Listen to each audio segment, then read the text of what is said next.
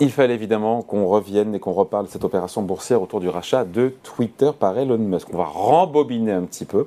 On se rappelle qu'après avoir proposé de racheter euh, Twitter, c'était au mois d'avril. On en a largement parlé avec vous, Laurent. Mmh. Bonjour. Bonjour, David. Et finalement, il s'était rétracté. On s'en souvient, c'était en juillet. Finalement, il décide, il décide d'honorer son offre initiale. On se dit, mais à quoi ça arrive cette énième et peut-être pas, ou peut-être peut le dernier revirement. Univers, oui, oui, oui, ça pourrait être. Euh, On était à 44 milliards hein, au mois de, au mois d'avril. C'est ça, 44 milliards au mois d'avril. Ça, c'était, il y avait eu, c'était déjà un épisode à plusieurs rebondissements. Il y avait d'abord eu une prise de participation d'Elon Musk dans Twitter. On allait se demander s'il était, euh, s'il allait siéger au conseil d'administration ou pas. Et puis, effectivement, il était sorti du bois le 25 avril. Là, on apprenait que le conseil d'administration de Twitter avait accepté à l'unanimité. Donc, Twitter était d'accord euh, de recommander ce rachat de Twitter par Elon Musk pour la coquette somme, 54 dollars 20 par action, soit 44 milliards de dollars pour Twitter. Voilà. Belle somme. Voilà, coquette somme. Et puis, patatras en mai, que se passe-t-il? Elon Musk rétropédale. Elon Musk fait du Elon Musk, mhm. c'est-à-dire que très vite il nous explique oulala, là là, mais attention, euh, il faut qu'il euh, soit euh, que Twitter ait une communication très transparente sur ce nombre de faux comptes qui pulluleraient sur la plateforme, hein, des faux comptes alimentés par des bots ou autres, que Twitter estime autour de 5%, que Musk estime, autour de 20%. Il mm. les accuse de ne pas être très transparents. À la clé, il y a bien sûr le potentiel de monétisation de la plateforme. Eh C'est toujours moins intéressant quand vous avez moins de vrais utilisateurs. Vraisemblablement, ça se situerait quand même aux alentours de 10-15% cette histoire.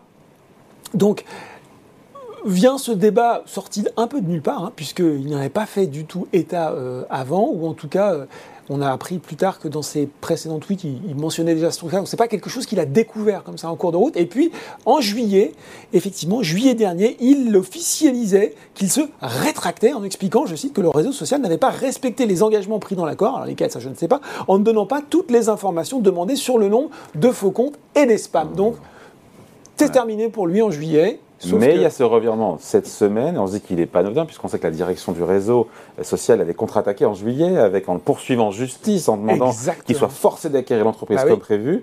Le procès, oh par hasard, tiens, ça tombe le 17 octobre dans une cour de l'État du Delaware. Exactement, euh, Delaware normal, hein, puisque c'est l'État où, vous savez, sont toutes les sociétés américaines. C'est une boîte postale. Exactement, c'est tout petit, mais c'est un régime fiscal très avantageux, donc euh, il y a beaucoup de boîtes. Et euh, c'était un petit peu pas si vite jeune homme, c'est-à-dire que oui, le fantasque Elon Musk, qu'on qui a souvent tendance à se considérer au-dessus des lois, à pouvoir euh, euh, raconter ses prises de position, ses envies, même sur les actions, le tout sur les réseaux, de commenter ça euh, allègrement. Eh ben, pas si vite, jeune homme. Il y a ce procès qui menaçait de, qui menaçait de s'ouvrir, qui menace encore, hein, puisque pour le moment, il faut quand même dire que Twitter n'a pas répondu oui et n'a pas retiré sa plainte. Donc on est dans cette période, vous l'avez dit, de délicieuse incertitude. et en fait, on avait quand même l'impression que Elon Musk arrivait pas avec un si gros dossier que ça à ce procès. C'est-à-dire que, en gros, dans le deal, il y avait des pénalités d'un milliard de dollars si euh, il ne concluait pas la transaction. Mmh. Potentiellement, il s'exposait à plus. Il avait euh, il a, il a, il a cherché des, un petit peu des excuses dans les mois précédents. Il y a eu le cas de Peter Zaitko, pardon, c'est l'ancien chef de la sécurité du réseau. Alors, euh, il, avait témoigné devant le Sénat, il avait accusé Twitter d'avoir dissimulé des, vulnérabilités pardon, dans son système de protection, dans ses faux comptes. Et en fait, il avait été remercié par Twitter le 28 juillet pour 7 millions. Musk avait dit Ah, j'ai pas été informé, attention, ça remet en cause le deal. Bon, ça semblait plutôt fragile. Et puis surtout, David, autre fait assez intéressant, on avait, euh, la Cour du Delaware a commencé à publier des échanges de SMS privés entre euh, euh, Elon Musk et ses différents contacts dans le cadre de cette opération. Et là, rien il n'y a, rien de répréhensible, mais c'est hallucinant euh, de, légèreté, d'imprécision. on a cet, échange surréaliste entre Elon Musk et Ellison, le, le, cofondateur d'Oracle. Genre, alors, bon, tu es intéressé si je, si je prends Twitter et que je le privatise? Ah ouais, ouais, je peux en être pour un milliard. Uh-huh. mais, mais je ferai ce que tu me recommandes. Oh, ben, ce serait mieux que tu en sois pour 2 milliards. Oh, ben, 2 milliards, là.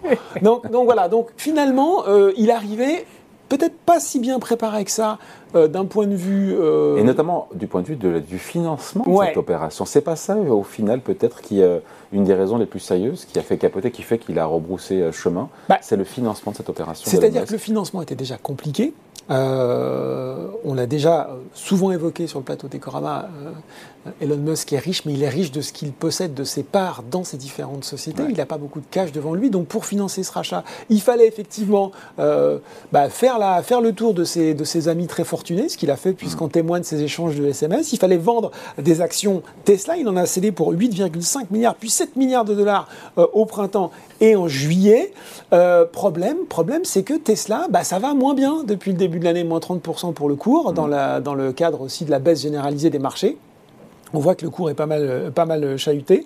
Euh, et puis, euh, alors que Twitter est en train de monter, on voit que Tesla reste sous pression. Et on a appris ce matin que, par exemple, deux fonds, Apollo Global Management et Six Street, qui étudiaient plutôt cette année la possibilité de participer au rachat, eh bien, finalement, n'iraient pas. Donc, c'est partie du financement euh, de, de Twitter, puisque L'autre chose aussi, David, qu'on n'a pas mentionné, c'est qu'il ne revient pas sur le prix.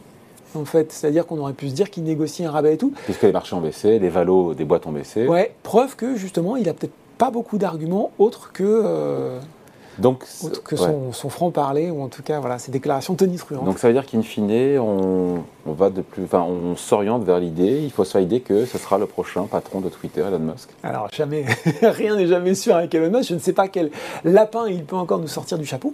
Pour le moment, c'est quand même plutôt l'idée qui semble euh, se dégager. On voit bien d'ailleurs euh, l'action Twitter, elle, est quasiment au prix de l'offre, ce qui montre bien que là, euh, on, juge ça soudain très très crédible. On peut imaginer encore de nouveaux rebondissements, de nouveaux revirements On peut, on peut. Il faut voir, un, il faut, il faut guetter la réaction de Twitter, voir ce qu'ils vont dire.